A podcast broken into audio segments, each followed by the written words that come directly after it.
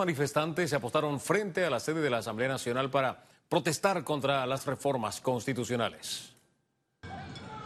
Durante la protesta se registraron enfrentamientos entre los manifestantes y la policía. Los intentos por saltar la cerca, las bombas de gas pimienta y perdigones fueron parte de la jornada. Al caer la noche la protesta se dispersó y algunos manifestantes llegaron a la sede del PRD donde rompieron la puerta de vidrio de la entrada principal. Este miércoles el pleno de la Asamblea terminó temprano y se reanudará este jueves a las 10 de la mañana el presidente Laurentino Cortizo pidió a los diputados elevar el nivel del discurso que usan. A través de redes sociales, Cortizo señaló, yo respeto la separación de poderes, sin embargo, el respeto es de dos vías. Solicito a los diputados que midan sus palabras, la tolerancia a la diversidad y el respeto a la dignidad humana en mi gobierno no son negociables. Panamá es de todos. El llamado lo hizo tras las declaraciones de diputados frente a las protestas contra las reformas constitucionales. La Asamblea Nacional, por su parte, emitió un comunicado donde expresan sus disculpas y aclaran que el debate y consulta ciudadana no han culminado. El llamado del presidente Laurentino Cortizo a la Asamblea Nacional generó opiniones encontradas entre diputados del Partido Revolucionario Democrático. Yo creo que, es un deber de todos nosotros saber eh, eh, comunicarnos de una forma eh, correcta, de una forma como amerita este órgano del Estado. Yo creo que el presidente ha hecho lo correcto. Mire, aquí debe haber separación de poderes. Yo respeto al presidente, pero nosotros también exigimos respeto. Hay mucha gente que no le gusta mi forma de hablar. Hay personas que les molesta lo que yo digo. Hay personas que les molesta lo que denuncia. Si yo comenzara a decir lo que a mí me molesta de muchas personas del Consejo de Gabinete, yo creo que yo no terminaría de poner todos los tuits.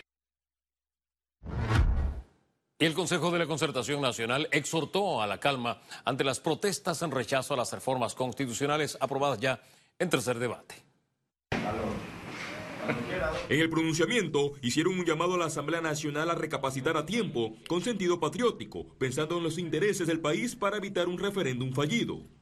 En el caso eh, bien remoto de que esto vaya al fracaso y, y de que incluso en todos los temas que se ofrezcan a la ciudadanía para votar en un referéndum voten que no, por supuesto que queda abierta la vía de una Asamblea Nacional Constituyente. Para los 23 sectores que conforman este foro, la mayoría de los puntos aprobados salieron de la concertación. Sin embargo, no comparten la iniciativa de la creación de la Fiscalía Superior Especial. Por otra parte, no toleraron la discriminación contra la comunidad LGBTI que exige participación en los debates.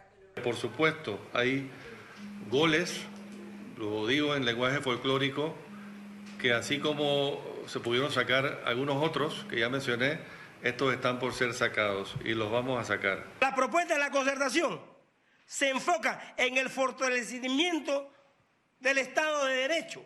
También es un llamado de atención al respeto que la Asamblea, como órgano del Estado, tiene que, es, que respetar la Constitución y tienes que dejarnos entrar a la Asamblea a, a, todas las personas. Respecto a las consultas, esperan que en las giras de la próxima legislatura se incluya el clamor de la ciudadanía.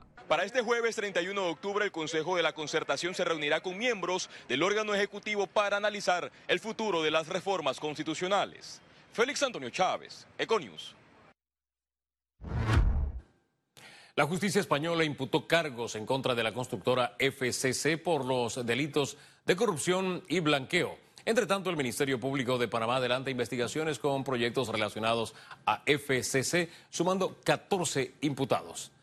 La Audiencia Nacional de España ordenó la investigación de tres filiales de la compañía Fomento de Construcciones y Contratas en Panamá por el presunto pago de 82 millones de dólares en comisiones con el cometido de ganar la adjudicación de contratos de obras públicas en Panamá. Entre los nombrados en la gestión de los pagos de las comisiones figura Mauricio Cort, quien es señalado como supuesto testaferro del expresidente Ricardo Martinelli.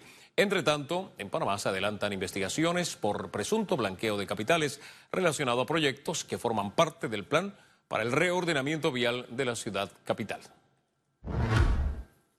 La Asamblea Nacional aprobó en segundo debate el presupuesto general del Estado para la vigencia fiscal del 2020.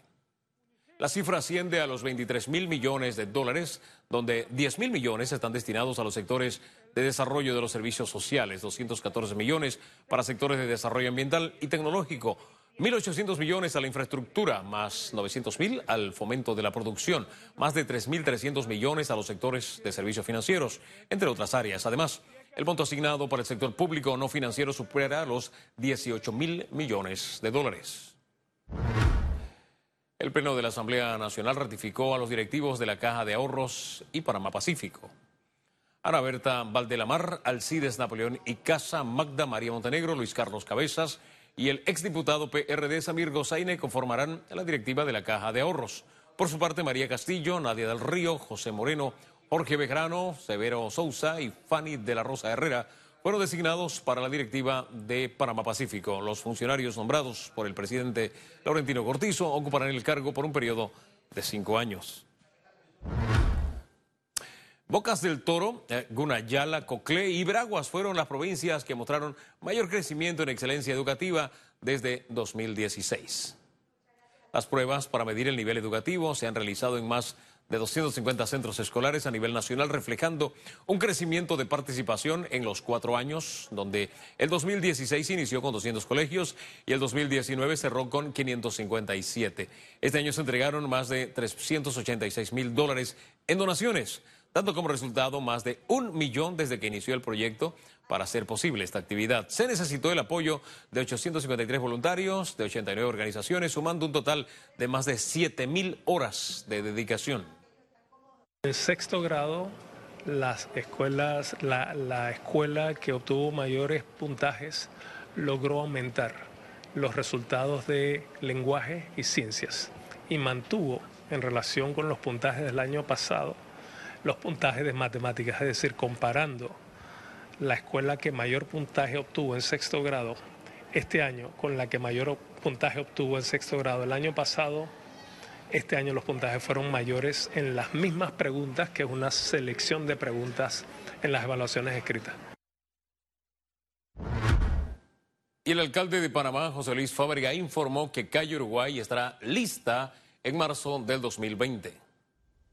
Fábrica reiteró que las obras en calle Uruguay y vía Argentina son proyectos heredados, por lo que le pusieron fecha tope a las empresas encargadas y solicitaron algunos cambios en el caso de la vía argentina. Aseguró que estará lista para diciembre de este año. La alcaldía también informó que a finales de enero de 2020 licitarán el proyecto de recuperación integral. Este mejorará la movilidad urbana y también abarca saneamiento de la bahía. Calle Uruguay debe estar 100% lista a finales del mes de marzo del año entrante. Y Villa Argentina debe estar lo mismo en el mes de diciembre de este año. Ya se están terminando todos los estudios previos, ya se hizo la licitación del estudio de impacto ambiental. Próximamente vamos a licitar la gerencia del proyecto y en, en enero, finales de enero, probablemente vamos a licitar ya el proyecto de la recuperación integral. Economía. Y para este 2019 en Panamá se estiman transacciones por 800 millones de dólares, esto a través de plataformas digitales. Así lo revelaron en el foro Medcom. Aquí le contamos. Eh, Equidad tributaria, equiparar condiciones de competencia para empresas locales y la necesidad de regulaciones en la economía digital fueron los principales temas discutidos en el Fórum Medcom. Estamos en una posición privilegiada en ese sentido para poder nosotros ser un hub digital realmente que va a pasar a futuro, cómo se puede de alguna forma tener, eh, nivelar, digamos que eh, las reglas para que todos puedan competir en igualdad de condiciones. En medio de esta transformación digital, el gobierno nacional tiene un gran reto y es precisamente establecer políticas públicas claras encaminadas a fortalecer eh, la gestión gubernamental.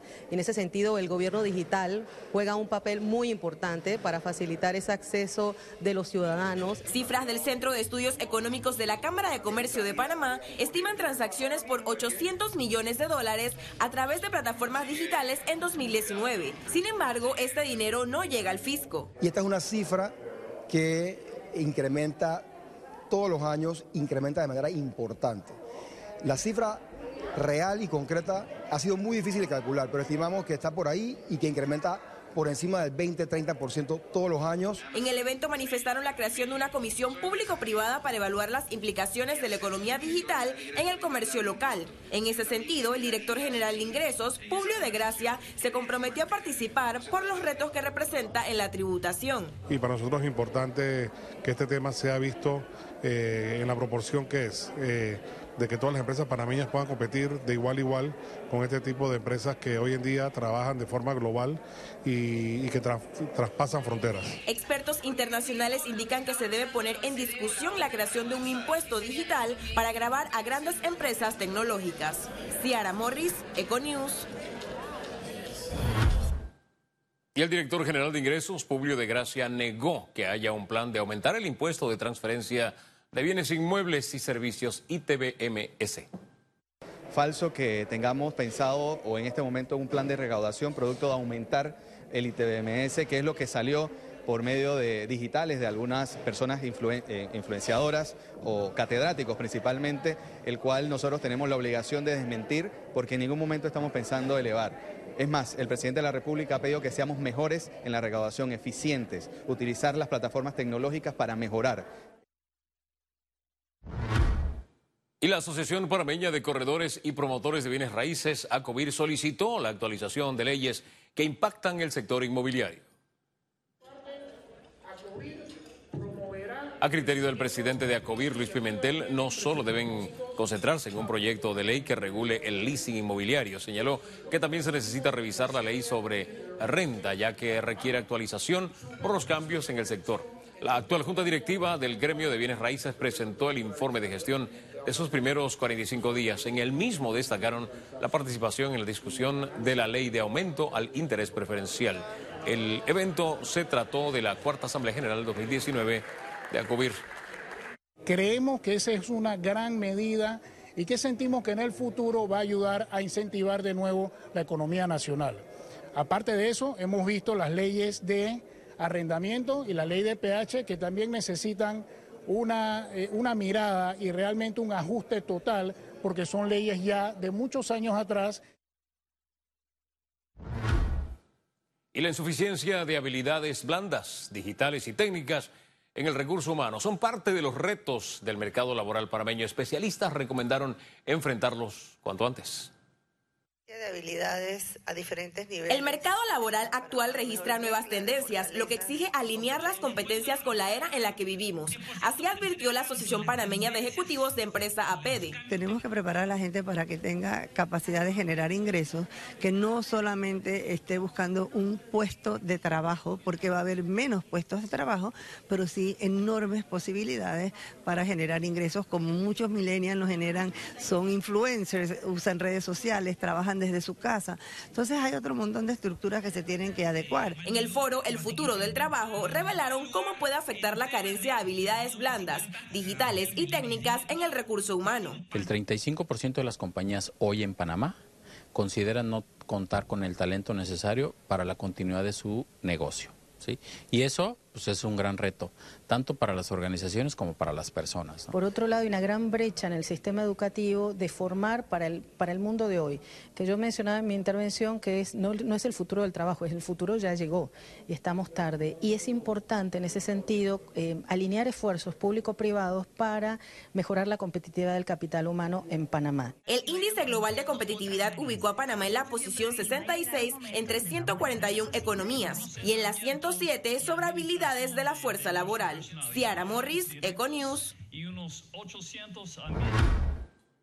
Y ahora un resumen de la jornada bursátil de este miércoles 30 de octubre. El Dow Jones cotizó en 27.186 con 69 puntos, sube en 0.43%. El IBEX 35 se ubicó en 9.284 con 50 puntos, desciende en 1.23%. Mientras que la Bolsa de Valores de Panamá cotizó en 458 con 33 puntos, un alza de 0.23%. Ahora veamos en detalle el volumen negociado en la Bolsa de Valores de Panamá.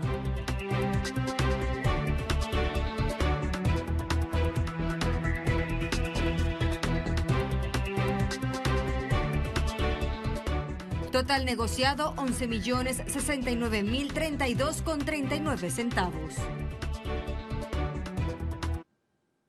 Al regreso internacionales y recuerde, si no tiene oportunidad de vernos en pantalla, puede hacerlo en vivo desde su celular o a través de una aplicación destinada a su comodidad. Es Cable Go. Solo descárguela y listo.